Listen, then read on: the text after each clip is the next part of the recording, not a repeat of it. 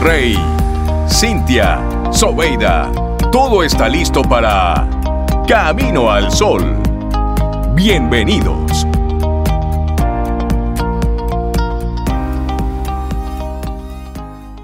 Nuestro programa de hoy tenemos, como siempre, invitados. Vamos a estar compartiendo diferentes temas y nuestro tema central, los momentos en los que debemos ser realistas. Ese momento en el día en que usted por más sueños, deseos, anhelos que tenga, usted pone los pies sobre la tierra.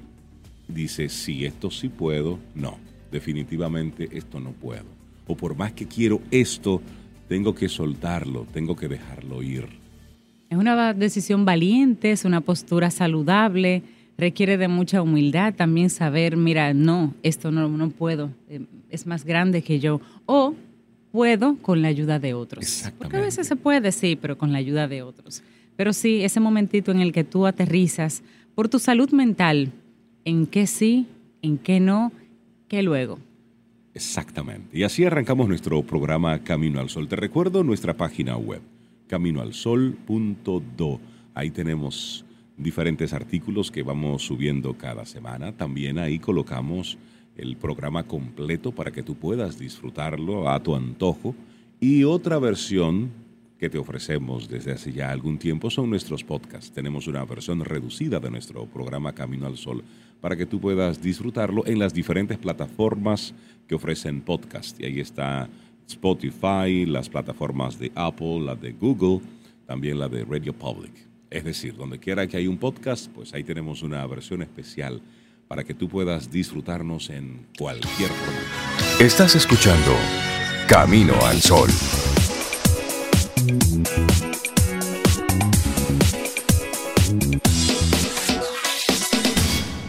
Quien serás mañana comienza con quien eres hoy.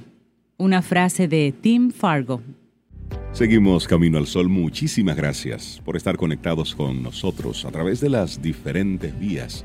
Y le mandamos un gran abrazo a todos nuestros amigos Camino al Sol oyentes, a esos que conectan a través de nuestro número de teléfono de WhatsApp.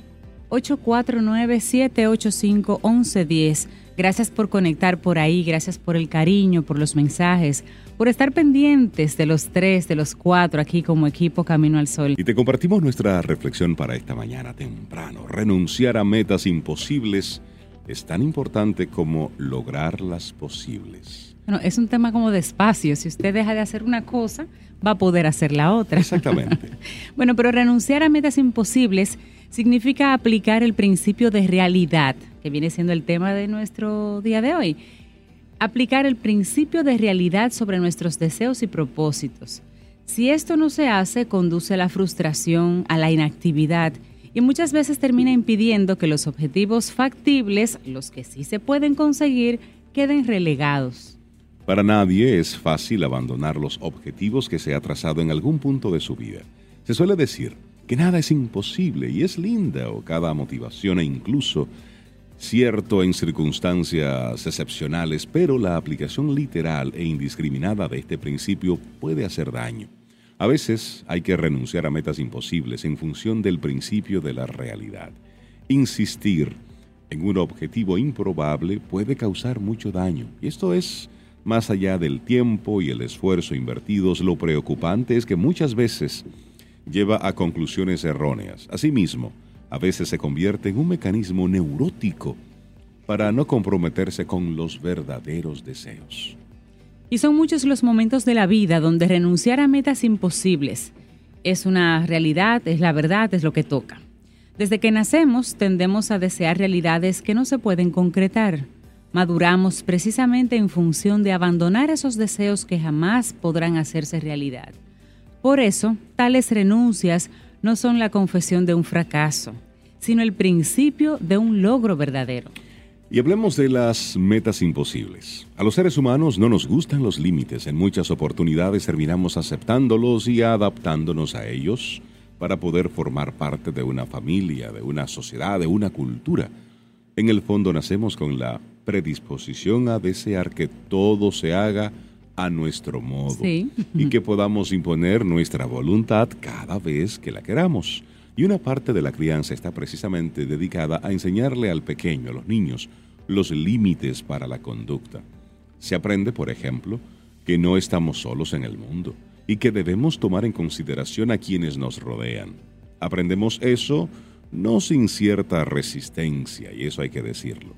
Esas concesiones nos generan frustración, pero a cambio nos permiten construir vínculos sanos con nosotros mismos y sobre todo con el mundo. Tendremos que renunciar al pecho de la madre, a ir siempre en brazos de ella, a estar todo el tiempo en la casa, a jugar solamente sin que nada nos obstaculice la diversión. Y en cada edad de la vida tendremos que renunciar a metas imposibles, como ser siempre niños, siempre adolescentes o eternamente jóvenes. La vida implica una larga lista de renuncias. Wow, sí. Bueno, y muchas de nuestras metas no llegan a hacerse nunca conscientes. Muy pocos admitirían que sí, que quieren seguir siendo el niño de mamá hasta los 50 años, por ejemplo, pero lo quieren. Tampoco dirían que desean que todos los demás hagan siempre lo que ellos quieren, pero eso es lo que desean. Adornamos y encubrimos esos deseos con justificaciones que nos parecen válidas.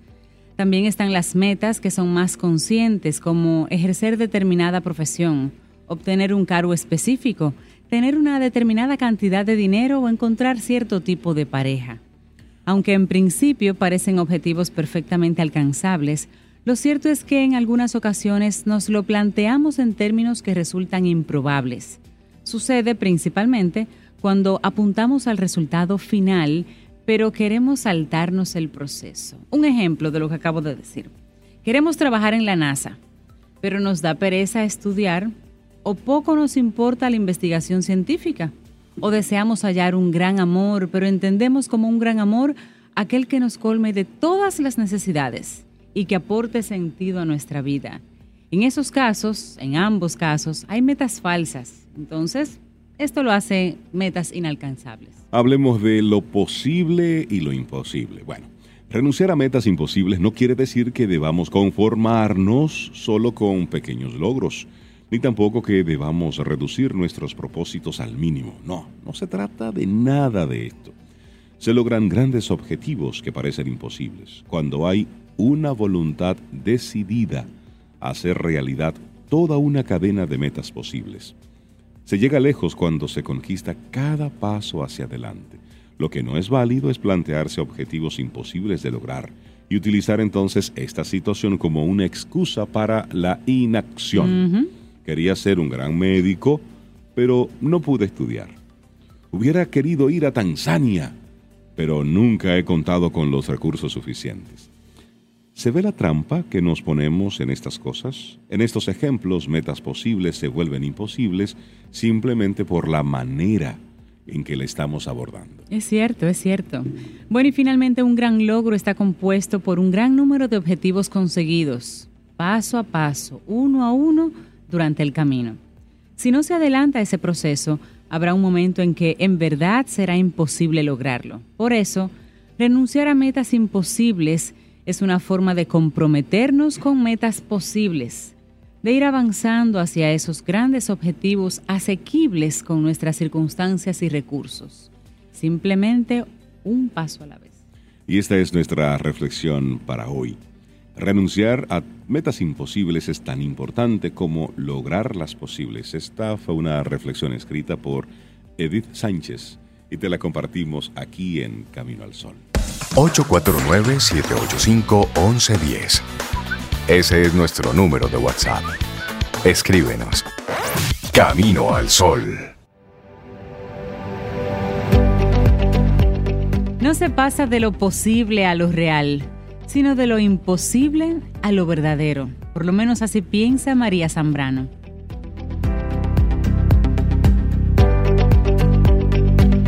Seguimos Camino al Sol. Muchísimas gracias por conectar con nosotros. Recuerda caminoalsol.do. Esa es nuestra página web. Y les damos la bienvenida a la psicóloga clínica especialista en neurociencia, Camila Hasbun. Buenos días, bienvenida a Camino al Sol. Hola, hola, hola. Qué, privilegio estar aquí otra vez. Para nosotros también. Es bueno conversar contigo y hoy tenemos un tema interesante para prestarle muchísima atención y es el cerebro infantil. Sí, hoy vamos a hablar un poquito de lo que es el cerebro infantil. Todos estos temas realmente a mí me apasionan y me, me sorprende la, la, increíble maquinaria con la que nosotros estamos o fuimos creados. Eh, la verdad que estos temas son una ventaja, pues comprender datos del desarrollo cerebral eh, es tan importante porque es el fundamento del crecimiento humano. Por supuesto. Esto, esta, este cerebro en la infancia de ese cerebro, del crecimiento de ese cerebro, depende eh, la capacidad de aprendizaje, las relaciones sociales futuras, el bienestar de la persona. Cómo se forma este cerebro y la calidad que se le da a esa formación, entonces va a depender gran parte de, la, del resto del desarrollo humano. Por eso es tan importante que los padres, todo aquel que esté en el entorno de un, niño, entienda qué es lo que va pasando, cuál es el proceso que va viviendo, el por qué físicamente eh, el cerebro, la cabeza tiene todavía partes que están, que están suavecitas, que no se puede mover de forma muy brusca, es decir, el porqué de cada cosa. Exacto. Y, tenemos que ver el cerebro infantil como si fuera la zapata de un edificio. Claro. Y donde todo se va construyendo encima de él. Ahora, ¿qué es lo que pasa en el cerebro cuando nace? Y eh, el feto comienza a formarse desde el tallo cerebral. O sea, lo primero que se forma en el feto es el tallo cerebral y después se desarrolla en lo que es el cerebro, lo que significa que las neuronas son lo primero que van creciendo. Primero que el cuerpo eh, humano, ya el cerebro comienza en un pleno desarrollo desde la concepción. O sea que los hábitos de la madre, ya desde, desde que está su hijo adentro, ya están afectando automáticamente el feto y el desarrollo cerebral del feto. O sea que desde la, el embarazo es muy importante tener en cuenta que se está ya creando un fundamento. Y entonces ahí, mamá, ¿qué piensas? Mamá, ¿a qué te estás exponiendo muy mientras estás en ese periodo de gestación? ¿Qué sientes? Sobre todo. ¿Qué hablas? ¿Sobre qué hablas? ¿En qué contacto con de, cosas estás? Así es. Y al nacer el cerebro de un niño sano, sin ninguna enfermedad de base genética y que no ha sido expuesto a malos hábitos de la madre, en un volumen de la mitad de un adulto nace con 100 billones de neuronas, que son billones. que son alrededor de la cantidad que tiene un adulto ahora mismo con el doble del tamaño.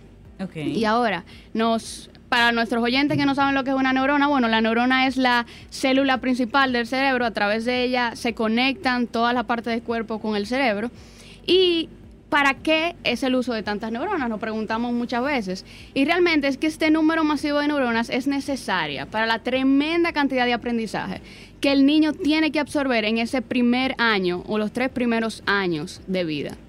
Los bebés nacen con un cerebro sin desarrollar, totalmente plástico, pero que es hipersensible a los estímulos. Eso es un, papel en blanco. Literalmente. Los absorbe, adopta todo de inmediato. Comienza a conectar eh, las neuronas con, entre ellas mismas de una manera inmediata. Desde que ya, desde que está en el feto, lo hace. Pero desde que sale, el crecimiento de neuronal es mucho más rápido y la conexión neuronal también es mucho más rápido.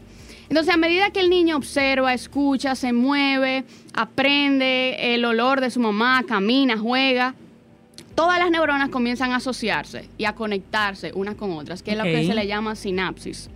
Entonces se van formando miles y miles de conexiones donde el niño va almacenando y aprendiendo, desde responder su nombre hasta aprender a comer. Todo se almacena en conexiones neuronales, que se hace en la primera infancia de una manera súper, súper rápida es en los primeros tres años de vida, donde el cerebro infantil crece más rápido que cualquier otra parte del cuerpo. Estamos hablando de que el cerebro infantil consume un 60% de la energía del infante. Ahora mismo el adulto consume, nuestro cerebro consume un 20%. O sea, estamos hablando de que prácticamente el triple lo consume en la infancia. Todo se está haciendo desde ahí arriba. La gran maquinaria. Todo, todo se está haciendo desde arriba. Toda la energía del niño prácticamente está siendo utilizada para aprender para crecer, para formarse ideas nuevas sobre el mundo. Y eso es sumamente importante. Y pasan dos fenómenos sumamente interesantes en esta etapa de la vida y ocurre también en la adolescencia, por lo que son dos periodos sumamente sensibles para el aprendizaje. Y es lo que la neurociencia le llama la poda sináptica y la mielinización. Poda sináptica tiene que ver con todas esas conexiones de las que hablamos que no se usaron. Entonces el cerebro él mismo las poda. Las poda, las elimina. Ajá, las elimina. Todas las experiencias que no fueron reforzadas se eliminan. Y todas las que sí fueron reforzadas se mielinizan. Mielina es una sustancia en el cerebro que hace que la conexión neuronal sea mucho más rápida, mucho más eh, ágil.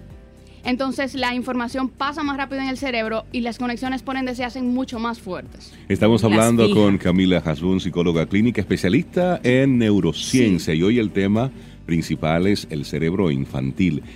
¿Qué tan importante es a eso que exponemos a los niños? Y aquí abro un poco el paréntesis. Los niños están siendo expuestos cada vez a una edad más temprana a pantallas. Sí, realmente eso no lo recomienda el fundamento neurocientífico. Lo más importante aquí es la exposición al contacto social.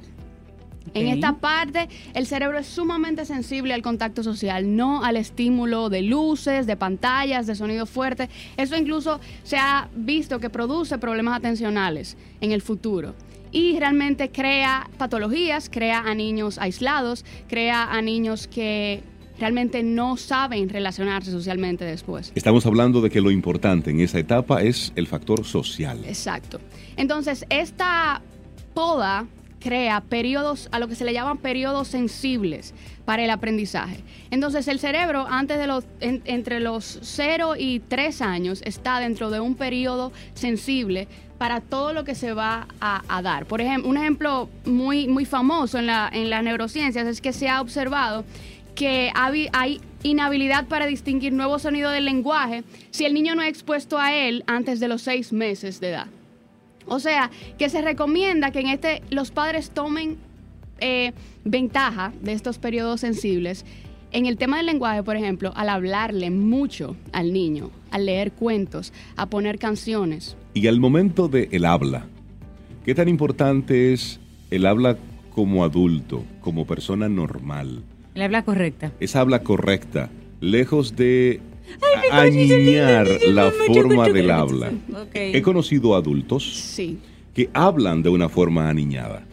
Sí, realmente eso es un tema de cultura familiar. Eh, los padres deben adoptar eh, ese tema en la niñez y ir progresivamente soltándolo. Pero eso es un asunto psicológico mucho más profundo de lo que nosotros eh, estamos abordando en este tema realmente. O sea, eh, hay mucha dependencia, mucha simbiosis eh, materna cuando se le habla a un niño así en la adultez un niño crece hablando de esa manera realmente.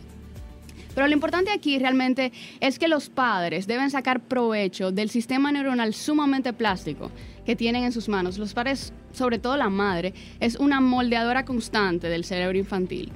Esta es la edad para mirar más a los ojos.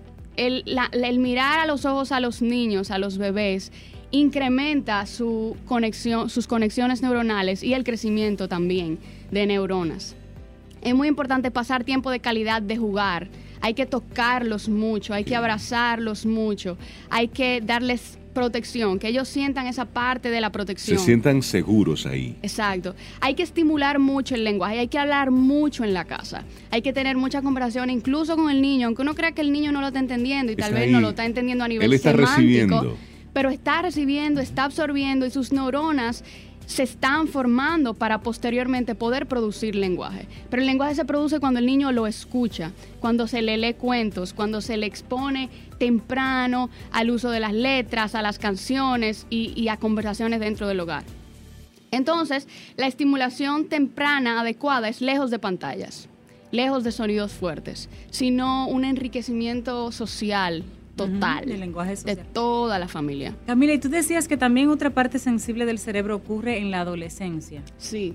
Eso va a ser otro tema un día aparte. Sí, sí. Ese cerebro adolescente, pero puedes aclarar esa partecita. Sí, en la adolescencia también eh, tenemos un cerebro muy, sumamente plástico, menos plástico que en la niñez, obviamente, pero también ocurre mucha poda neuronal y mucha mielinización. Los conceptos que se que ocurren en la adolescencia, que las experiencias vividas en la adolescencia tienen la capacidad de marcar para el resto de la vida. Y ahí viene la parte de esa programación. Sí. De tú como papá, como mamá, de acuerdo a lo que le vayas diciendo a tu hijo y le vayas repitiendo una y otra vez, puedes hacer una programación positiva y o Este- negativa. esta es la parte que iba justamente a hablar ahora, que este es el tiempo para impregnar valores sanos, una identidad sana.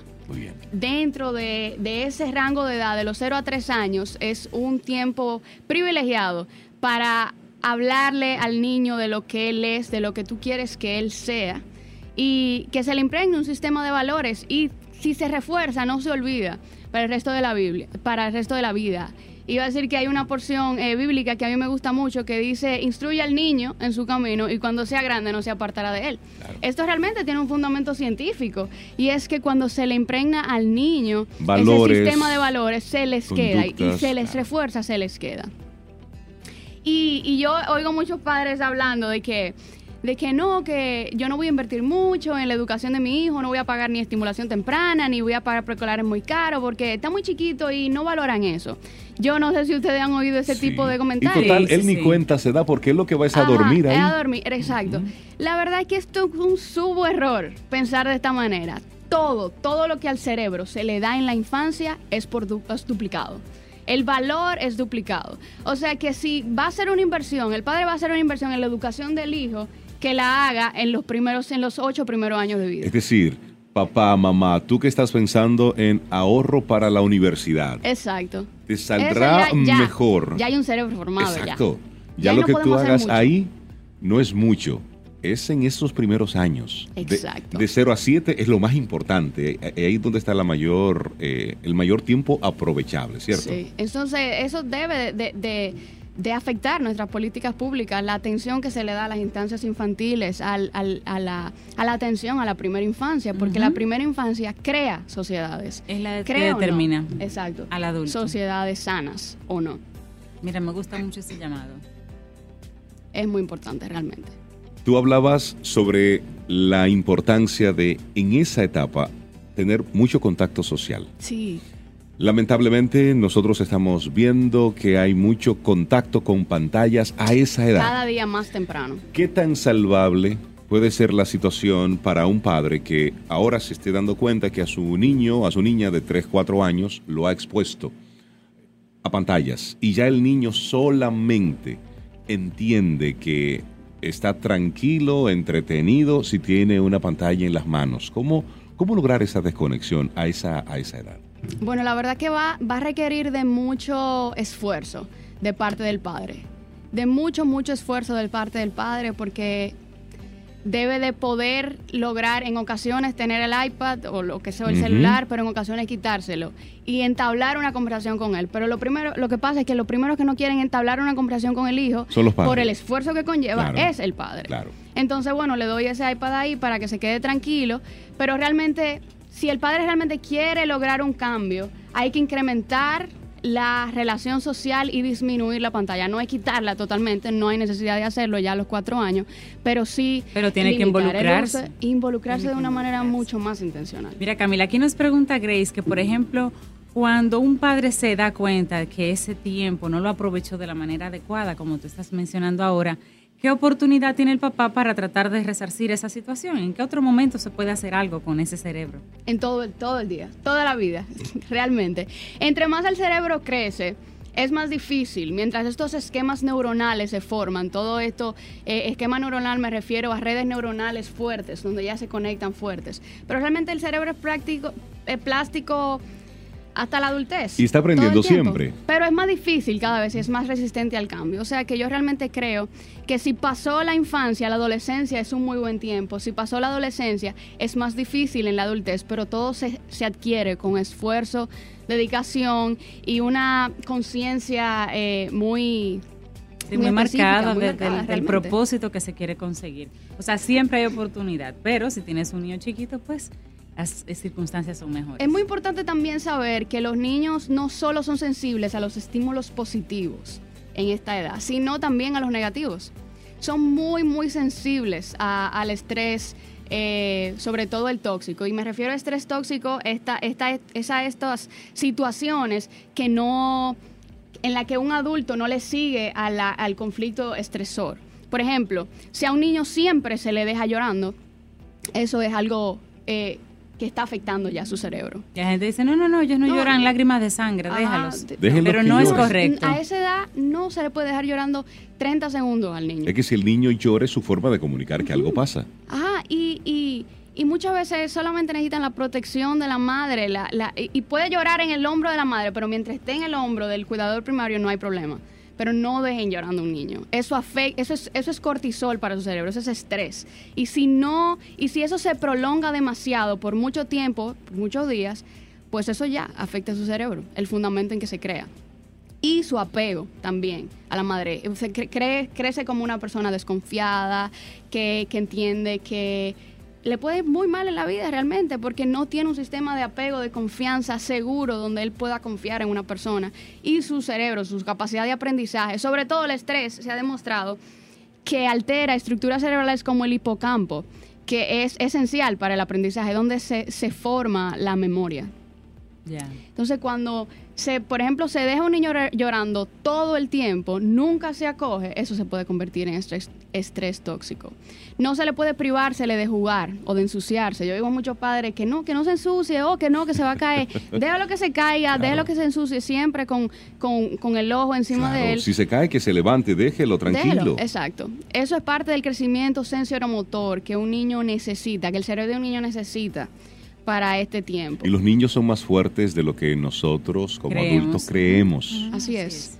Es darle la oportunidad de que se cae, se levante y lo haga él mismo por sus propios medios. Si necesita asistencia, ya tú te darás cuenta y con el sentido común, pero y es un momento de instruir de las consecuencias, de esto tiene un, un- ese error tuvo una consecuencia y eso, eso se va formando. recuerdo el caso en una ocasión de un niño que estaba jugando de unos 2, 3 años y el padre le dice, deja de jugar con esa puerta. El niño sigue jugando y se, se La puerta maltrata. machaca, Sí. machaca los deditos. Óyeme, y el niño lloró duro porque se dio fuerte. Y el padre, todo lo que estábamos en el entorno, el, el instinto normal es acudir a proteger al niño. Y el padre, no, nos, no le pongan la mano, déjenlo tranquilo. Y, le- y el niño llorando, con lagrimitas y todo, que eso es lo que más eh, pone blandito a cualquier Sí. adulto. Y él dijo, haz silencio, yo te dije que no jugaras con esa puerta. Óyeme, de forma automática. El niño se secó las lágrimas y siguió jugando con otra cosa. Sí. Es decir, lejos de atender al niñito, checarle los deditos, eh, echarle no agua. No, no, no, no, no, no. El niño se secó las lágrimas y siguió jugando con otra cosa.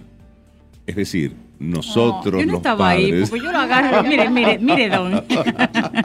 Pero es importante eso que tú dices. Los niños entienden. Sí, sí. Y esa parte del lenguaje, del hablarle constantemente, es sumamente importante. Sí.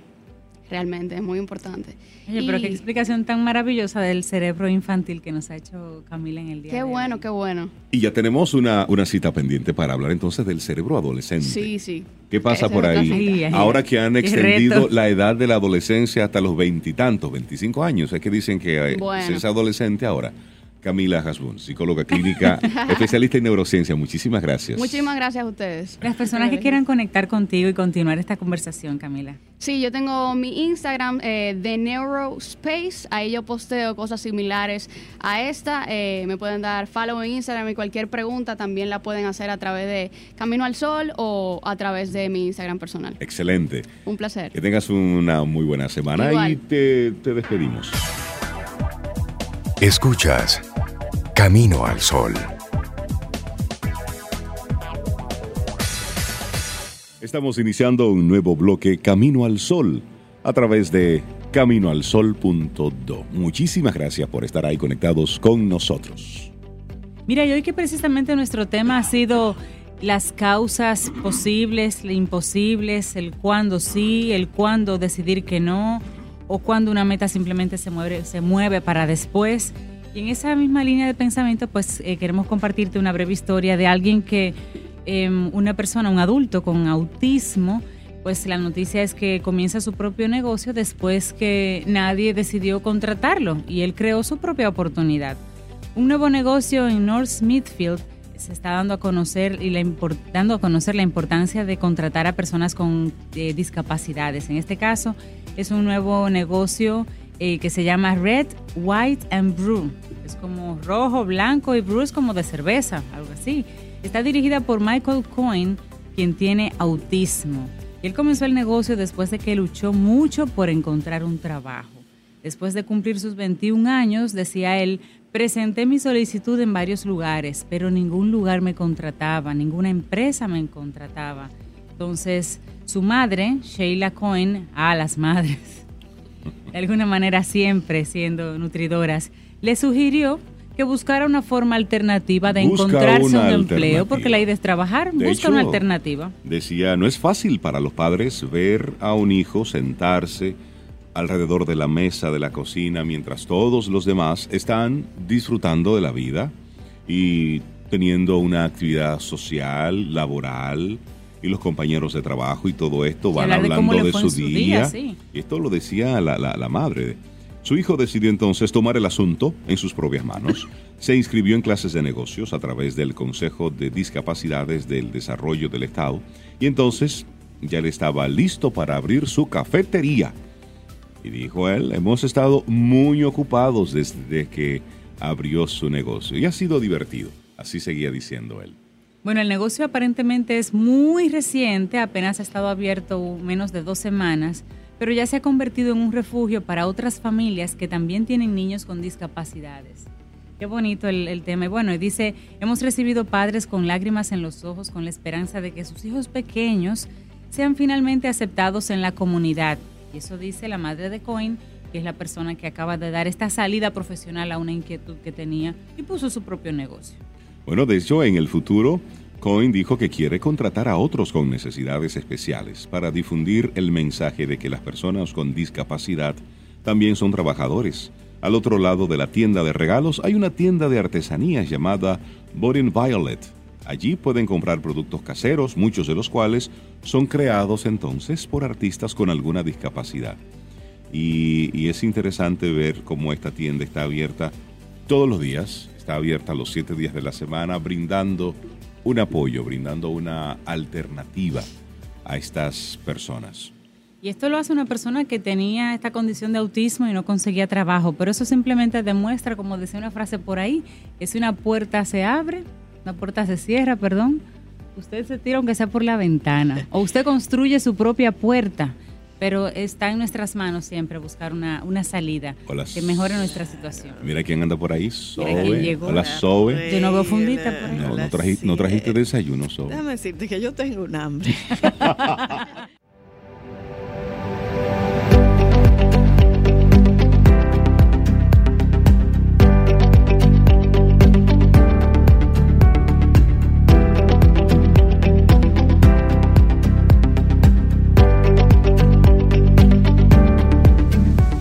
decía Mahatma Gandhi a propósito de de nuestro tema del día de hoy, los sueños imposibles, los sueños posibles. Bueno, él decía, los sueños parecen al principio imposibles, luego improbables, pero luego nos comprometemos y se vuelven inevitables. Te repito que es un pensamiento de Mahatma Gandhi.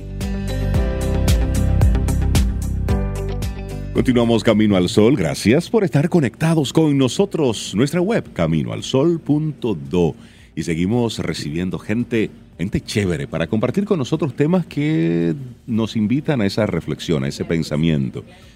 Y le damos la bienvenida a Carolina Martínez. Ella es coordinadora de la unidad de estilos de vida en Afinis y el Centro Médico de Diabetes, Obesidad y Especialidades. Y vamos a hablar precisamente sobre el rol de la psicología en la gestión de la diabetes entre otras enfermedades. Carolina, buenos días, bienvenida a Camino al Sol. Hola, buenos días a todos. Buen día, Un placer estar aquí con Carolina.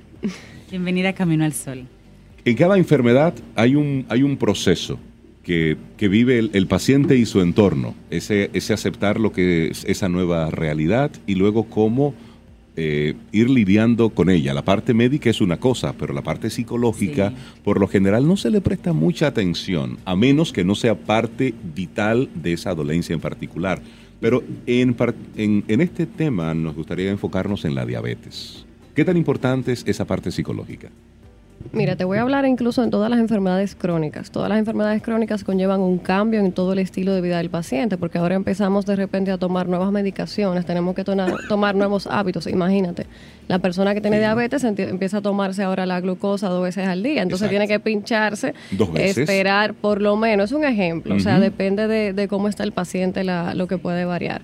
Eh, entonces imagínate un paciente que no se tomaba ninguna de estas pruebas, empezar a hacerlo una vez al día, cinco días dependiendo, empezar a tomar varias pastillas, porque no es solamente la diabetes, es también para prevenir otras complicaciones. Es decir, que sus, sus hábitos cambian. Totalmente, ahora tiene que comer mejor, ahora tiene que empezar a ejercitarse para también evitar complicaciones. Entonces le estamos diciendo, añade todo nuevo en tu vida. Es decir, tu vida era complicada, ahora súmale esto. Exactamente. Yo, yo, creo que el ejercicio es, imaginémonos nosotros nuestro día a día, que vivimos un ajetreo ya con el trabajo, con la familia y con todas las diligencias del día a día.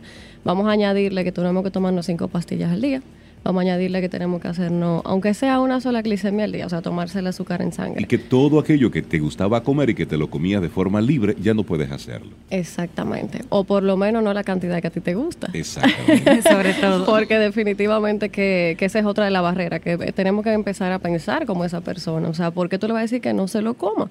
Si sabemos que la persona al final le va a dar más deseo de comérselo. Entonces, mejor enséñale que se coma una sola papita en vez de tres, por ejemplo. Eh, y enséñale a que se lo haga en vez de frito. Es simplemente buscarle la vuelta, pero definitivamente que, se lo puede comer, incluso enseñarle qué alimentos son más sanos que otros. Por ejemplo, los víveres tienen mucho carbohidrato y nosotros pensamos que no, le decimos no comas arroz y pasta, pero cómete el plátano, cómete la batata. Sí, también tiene mucho carbohidrato y suben la azúcar. Mira qué buena aclaración esa, es cierto.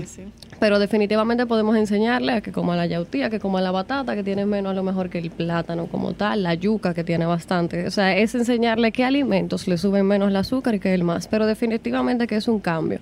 Y yo a veces pongo un ejemplo sencillo. Haga un ejercicio mañana y vamos a empezar a cepillarnos si tú eres derecho con la mano izquierda. ¿Verdad que es difícil? Hacerlo diferente. es sumamente difícil. Imagínense si añadimos varios cambios. Por eso tenemos que siempre evaluar si el paciente realmente está preparado, porque a lo mejor yo no puedo decirle desde el primer día, ya, es momento de que cambies y tú empieces a hacer todo esto. No, yo tengo que tener conciencia de qué piensa el paciente al respecto. Y ahí es que entra la psicología. Y pensamos que, que el psicólogo lo vea porque tiene depresión, ansiedad. Eso es parte, pero no es todo. La primera parte es empezar a ver qué piensa el paciente y cómo se siente el paciente. Y eso lo puede hacer el mismo médico. ¿Por qué? Porque dependiendo de lo que piense el paciente, va a ser cómo él va a estar en disposición a cambiar. Si el paciente me dice, definitivamente yo no voy a comer vegetales, yo no le voy a decir que usted se lo tiene que comer porque la conversación no va a llegar a ningún lado. Entonces, a lo mejor yo tengo que empezar a motivarlo a ver cuáles son las ventajas de comerse esos vegetales y darle un tiempo en que él vaya procesando.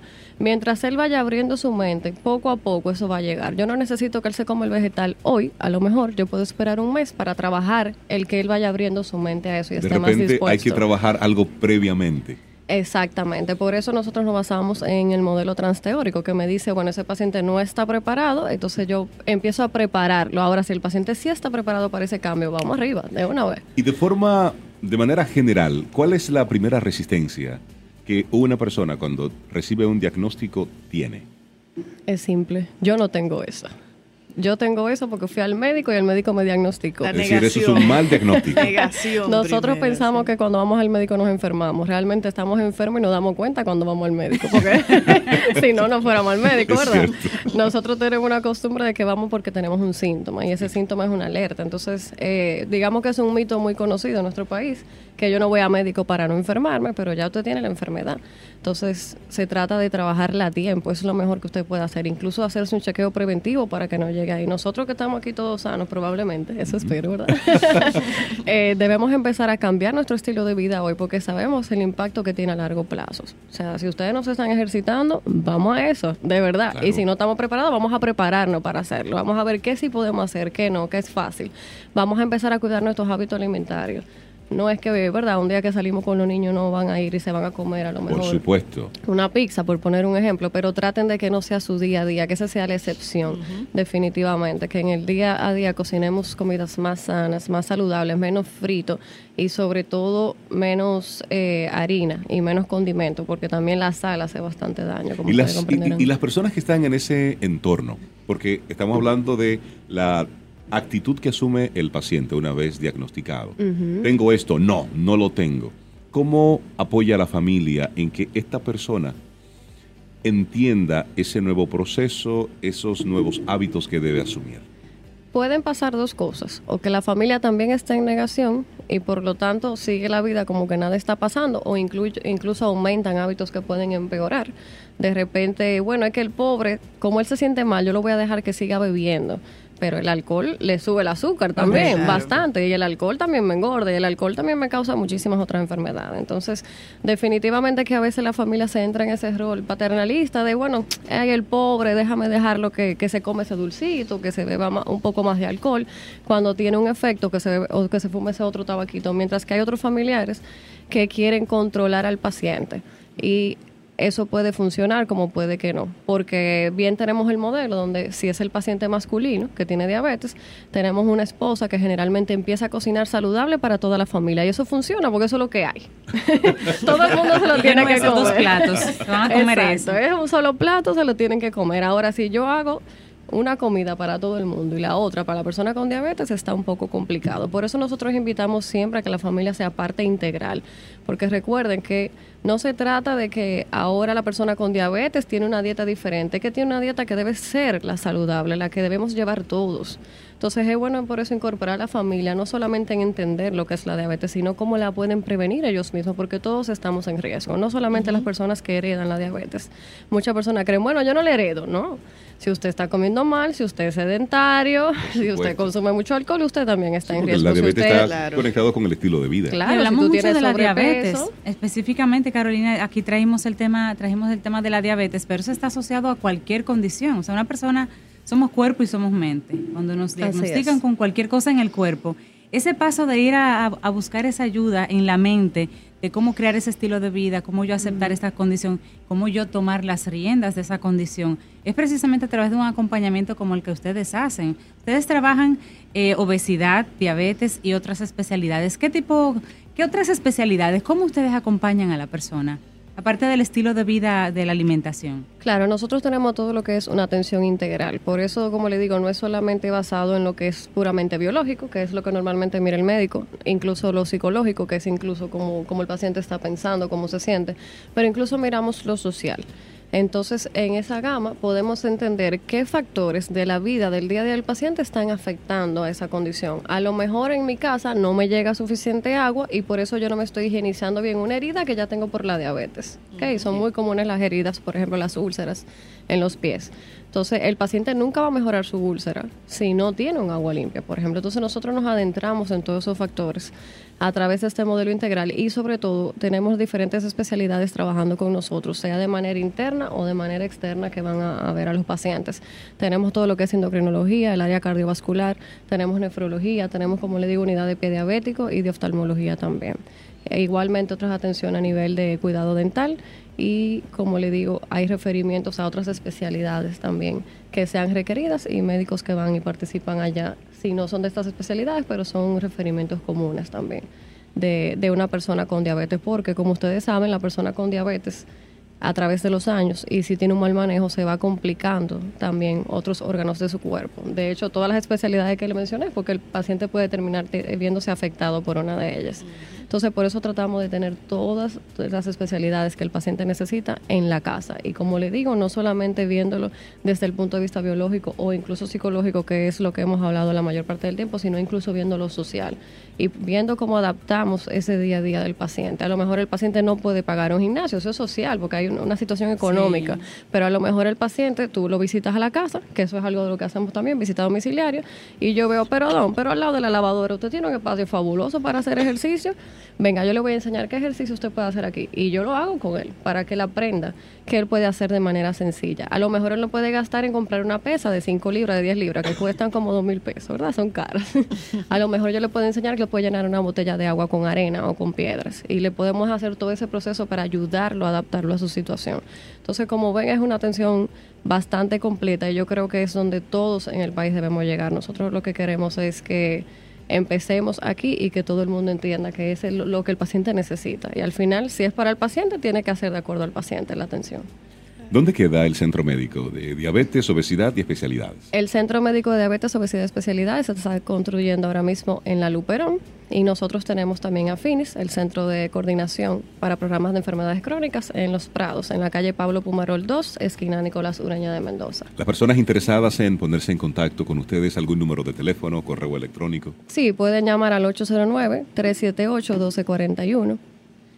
Excelente. Carolina Martín, muchísimas gracias. Mira, bien. Gracias a por ustedes. Bien completo. tocarnos este, este tema tan, tan sensible en una población donde lamentablemente la diabetes no está haciendo más que ir en aumento. En aumento, claro. Carolina, que es eh, coordinadora de la unidad de estilos de vida en Afinis y el Centro Médico de Diabetes, Obesidad y Especialidades. Muchísimas gracias. Que tengas excelente día. Siempre a la orden. Nos pueden seguir también en las redes sociales, Afinis RD y SEMDOE, cualquiera de las dos. A la orden para ustedes. Gracias, gracias, Gracias, Carolina. Un placer. Siente y disfruta de la vida. La vida. Camino al sol. Camino al sol. Yo no sé qué le dio a Doc Larson para decir esta frase, pero yo se las voy a compartir. Dice, algunas de las hazañas más grandes de la humanidad han sido obra de personas que eran lo bastante listas para comprender que eran imposibles. Pero lo hicieron.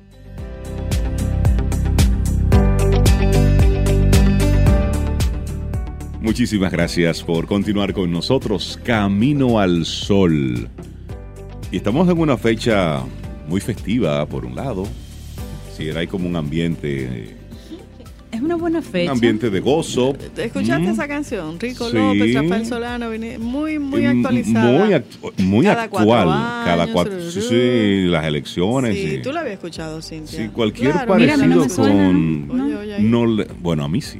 Claro, No, eso. pero se va aprendiendo Entonces, todos y, los y en días. esta época, ¿qué más sucede? Bueno, Yo estamos. estaba en doble, yo estaba pensando en otra cosa. Que te doblen. Que me doble. Tú sabes que hay mucha gente que ya ha gastado el doble. Sí. ¿Mm? Es verdad. sí. Que O haga- lo va a gastar Bueno, ahora, con estos Sí. días de viernes Bueno, el, negro. el- el Black Friday que viene, Sí. que es este viernes, y luego si te quedó algo, el Blue Monday te espera. y si no es suficiente, ya vienen todos los angelitos y todo lo que queda El por caso ahí. es que no sales ileso. Pero hay una persona. Sí, puedes hacerlo. es- Hay un colaborador de Camino al Sol muy especial, que él viene en momentos como estos. Hacer un llamado a la conciencia. Ramón. Liranzo, especialista en inversión. Buen día, bienvenido a Camino al Sol. ¿Cómo buenos estás? días, buenos días. Buenos Siempre días, feliz, Ramón. Feliz de estar por acá. día. Gracias por traer luces antes Sí, del cobro. Pero me sentí como un chismal, como que la voz de la conciencia, como que La voz- Sí. no, esa voz de la conciencia es vital, Ramón. es Siéntete bien. tu doble. No, Entonces no. ya no te sientas mal. Bueno, si yo lo gasté, eso es mi problema, no tú. Bueno, no es te cierto. mal. Vive y deja vivir, ¿verdad? Suelta, Claro, suelta eso. no. claro.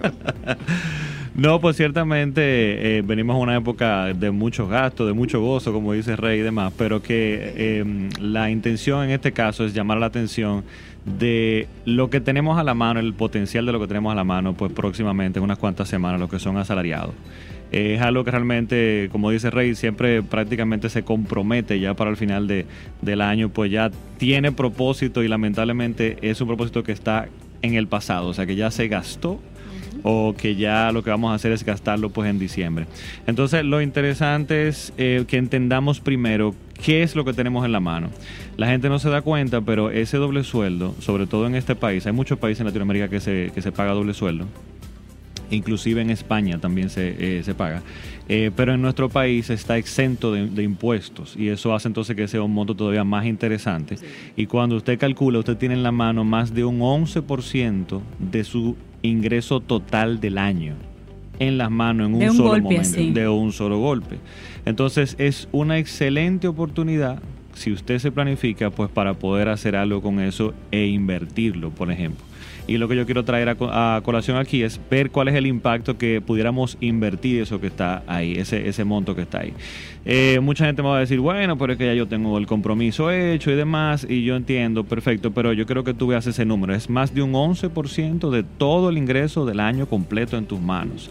Es una excelente oportunidad para que si tienes comprometido una parte, bueno, por lo menos piensa en que, óyeme, esto es una oportunidad, si no he ahorrado en el año, pues de ahorrar De un algo. 5%. O sea, tengo la Claro. oportunidad, por ejemplo, de ahorrar un 5% de todo mi salario en el año. en la mano ahora mismo. Pero para motivar un poquito más, yo traje un ejemplo eh, acá. Voy a decir unos cuantos números y no quiero que se me vayan a estresar con lápiz y papel. Yo lo que traje fue un, un vínculo con una hoja de cálculo que le va a permitir, a permitir pues hacer todo la esto. a compartir y la voy a compartir. Pueden ir Ay, directamente a yo puedo invertir.com slash salario de Navidad. Yo puedo invertir.com slash estoy buscando. salario de Navidad y ahí van a poder descargar entonces esta hoja con la cual yo hice estos números que están acá. El ejemplo que voy a presentar es el siguiente, bien digamos que aplatanado. Vamos a imaginarnos que tenemos una, eh, una casa donde hay dos personas, una pareja que tiene ingresos de 50 mil pesos cada uno. Cada uno tiene 50 mil pesos de ingreso asalariados, o sea que son 100 mil pesos de ingreso en, en- en el mes. Y entonces van a recibir neto, o sea, eh, libre de impuestos, ahora en lo- unas cuantas semanas, pues el doble sueldo cada uno, cada uno iban a ser 100 mil pesos. Bien. Entre los dos, 100 mil Entre pesos. los dos, exactamente. Eso es la semana que viene, porque La las empresas empiezan viene. ya a principios de viene. diciembre a entregar ese dinero. Sí, entonces la gente que no se me estrese y me diga, bueno, pero es que como decía, ya lo tengo comprometido. Bueno, vea el impacto de lo que voy a mencionar ahora y trate entonces del año próximo, trate de hacer algo, algo en esta ocasión. O sea, por lo menos algo diga, bueno, voy a comenzar y me voy a proponer que voy a ahorrar un 2%, un 5%, lo que pueda de, de este monto que está aquí. Claro. Pero planifíquese a ver si puede entonces el año próximo ahorrarlo completo para que pueda tener este impacto que vamos a mencionar acá. Entonces decía, 100 mil pesos recibimos y vamos entonces a invertirlo. Y vamos entonces a invertirlo a una tasa perfectamente factible y, y posible el día de hoy en el país a un 9%. Muchas personas me preguntan, ¿y dónde yo consigo un 9%? Porque los certificados no pagan nada. Bueno, usted va a un puesto de bolsa y existen eh, fondos de inversión, existen bonos del gobierno, bonos Ayer diferentes. emitieron uno en 10.75%. Exacto, pues, excelente. Qué bueno que me trajiste ese número porque No, la tengo activa, la tengo en esto. el La verdad es que ejercicio... hay, hay gente dichosa como Sí. Reinaldo Infante. Dios El mío, ejercicio es que exponerse, con investigar. Sí, perfecto. Él se No. pone adelante de una vez que la tengo activa, pero él se acaba de enterar de eso ahora mismo, Ramón, tú sabes. Yo lo Míralo ahí, míralo ahí como la tengo. Pero en serio. Pero buenísimo Qué el dato. comentario tan machista. Caramba, claro, te estoy diciendo. A propósito del día de la violencia ayer, ¿verdad? Pues le- lo interesante del comentario de Cintia es que el ejercicio lo hice con un 9% para que sepan que es algo perfectamente factible porque hay emisiones, mira, como hay una, por ejemplo, ahora de 10.75. Claro, a eso se le descuenta el 10% de impuestos que nos van a retener por esa inversión, o sea que va a quedar en 9 y pico. O sea que considerar un 9 como lo puse aquí es perfectamente factible. Entonces, lo que vamos a hacer es pensar que vamos a invertir eso pues todos los años. Yo logro ahorrar esos 100 mil pesos y colocarlo ahí todos los años. No hago más nada, solamente invertir eso que está ahí. Pues en 10 años yo he invertido un millón, pero tengo un millón 656 mil. Ok. Bien.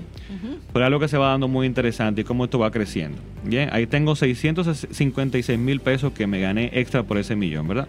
Pero en 20 años yo he puesto 2 millones y tengo entonces ya 5 millones 500 mil. Ya se ha más que duplicado el monto. En 30 años entonces, ¿qué pasa? Yo he colocado 3 millones solamente y tengo 14.8 millones. Tengo 5 veces, 5 veces lo que yo coloqué. Si yo miro los números así, que así que hay que Esa, esa es la intención, para que vayamos viendo el, el- el impacto del interés compuesto. Entonces, vamos a ir mejorando este ejercicio para que veamos el, el potencial. Ya hablamos entonces en 30 años, eh, 14.8, Y eso fue colocando 3 sacando millones. El 9% de los 100 mil que nos van a dar. No, no, ahora invirtiendo los 100 mil y A co- íbamos a 100.000 obtener una tasa de un 9%. Ok, ok, De un ok. 9%. Ya. Vamos a ponerlo mejor entonces. Todos los años regularmente las personas tienen o ajuste salarial, un, un incremento, o, como digo yo muchas veces, cuando usted despide de trabajo o cuando usted tiene una promoción, tiene aumentos de 20, 25 y hasta más por ciento. O sea que es una excelente oportunidad para usted mm, seguir manteniendo esa proporción de ahorro. Vamos a considerar entonces ahora que yo consigo un aumento anual de un 5%, nada descabellado, un 5%. El ejercicio termina entonces ahora que en 10 millones, en vez de uno, eh, perdón, en 10 años, en vez de 1.6 millones tendrías 2 millones. En 20 años, en vez de 5, como dije en el anterior, ahora tengo 8. Y en 30, en vez de 14, tengo 24. 24 millones de pesos. Bien. Vamos viendo cómo en el tiempo yo puedo ir acumulando ese, ese patrimonio. Pero vamos a ponerlo mejor todavía. Vamos a considerar que yo logro ahorrar mensualmente cada una de estas dos personas. Recuerden que dijimos que cada una ingresaba 50 mil 50. pesos. Bien. ahorra solamente 4.166 pesos mensualmente adicional a esto que está aquí. 4.166 de 50 mil pesos. No suena una locura tampoco, ¿verdad? Eso se gasta en, En una cena. disparate, sí, en una es decir, en cena. un fin de semana entre pizza En y un cine, sí. un fin de semana. Cada se uno de hace esos eso, 50 sí. separa 4.166, o sea, son 8.200 y algo 8.200 mensuales. al mes. Nada descabellado, ¿verdad? Esos son otros 100 mil Eso pesos es llenar, al año. eso es llenar el Claro. vehículo de combustible para usted irse a dar rueda. Ajá. A, a nada. Sí. Entonces, ese otro empujoncito son otros 100 mil al año. El Claro. ejercicio que acabo de mencionar, que terminaba en 24 millones en 30 años, termina en, 100.000. termina en 48 millones. Wow, wow, el doble. Vamos viendo el impacto. Entonces, Sí. esa es la importancia de comenzar a ver qué vamos a hacer con ese, con ese doble sueldo. Y como decía, si yo en este año no pude hacer nada, vamos a planificarnos para que, ¿qué fue, en qué fue que yo gasté el doble el año pasado, digamos 2019? Pregúntate. Entonces, usted trate de no prorratear eso en el año. ¿Qué es lo que pasa? Ah, que tengo que comprar los regalos a los niños, que tengo que el angelito, que Sí. ¿cuánto fue que yo gasté? Yo Siempre podría Que fiesta y yo. Podría entrar eso en la planificación Exactamente, mensual. en la Sí. planificación mensual y preparar un fondo, ir incluso invirtiéndolo quizás quizás en el año porque voy a llegar mucho más rápido todavía y más fácil.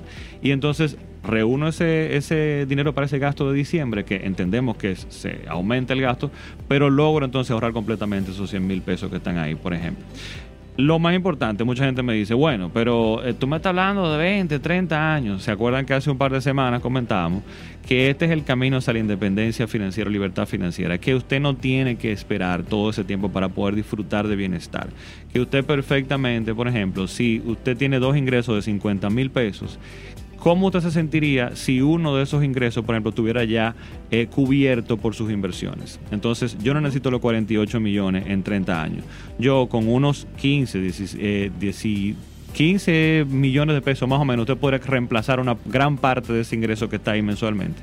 Entonces, ¿qué te libera? ¿Cómo te sentirías tú de poder tomar otros riesgos, de tomar otro cambio en tu vida, de seguir tus pasiones, de estar más tranquilo? Entonces, no hay que esperar esos 30 años usted se monta en este carrito y en 5 años, en 6, 7 años, usted va a comenzar a ver ya pues mayor bienestar porque tiene más libertad y más posibilidad de tomar decisiones. Eh, ¿Se acuerdan que la vez que venía anteriormente tuve, perdón, hace un par de semanas tuve un taller que hablamos de independencia financiera y las etapas y demás? Pues eh, fue tan bueno que lo he repetido y vamos a tenerlo Bueno. entonces en nueva fecha. O sea que las personas que quieran entender este proceso Claro. de las etapas financieras y de cómo usted no tiene que esperar 30 años para comenzar a disfrutar de su dinero y tener grandes cambios en su vida, pues tenemos una cita entonces el próximo 14 de diciembre eh, en las oficinas de Thrive en Blue Mall, pues con otro taller presencial para explicar todo este proceso. ¿El de- Sábado 14 ¿A 14. qué hora? Sábado 14, de 9 y 15 a 12 y 30. Eh, Se recuerdan que le- me fue fantástico con ese nuevo esquema. Yo he hecho tres horas de taller presencial, pero tenemos una hora de contenido digital. Usted se inscribe eh, en el taller y comienza a recibir unas lecciones que tiene que ver antes del taller. Entonces lo pone como a tono para cuando lleguemos allá, pues ya es a trabajar directamente, pues en Y hay una esa base hecha y se Exactamente. Tenemos esa ese, digamos que, objetivo claro y cómo es eh, cambiar nuestro mindset hacia lo- esa creación de patrimonio eh, para la independencia y libertad financiera futura. Esa es la idea. Y el tiempo pasa como quiera, aunque uno planifica a corto plazo, esos 20 años no son nada, Van a a menos que usted tenga en agenda morirse en 20 años. Pero si no, si usted quiere estar todavía vivo y por ahí, Y eso tú esos no 20 lo años van a llegar, los vas a encontrar y te pueden encontrar en una Sí. mejor Y, situación. a- y hay otra cosa también que yo siempre trato de profesar eso. Es un asunto de balance, señores. ¿eh? Porque tampoco yo estoy diciendo que usted se va a cohibir de una cantidad de cosas hoy. Bien, porque también la vida es hoy, hay que disfrutar también hoy.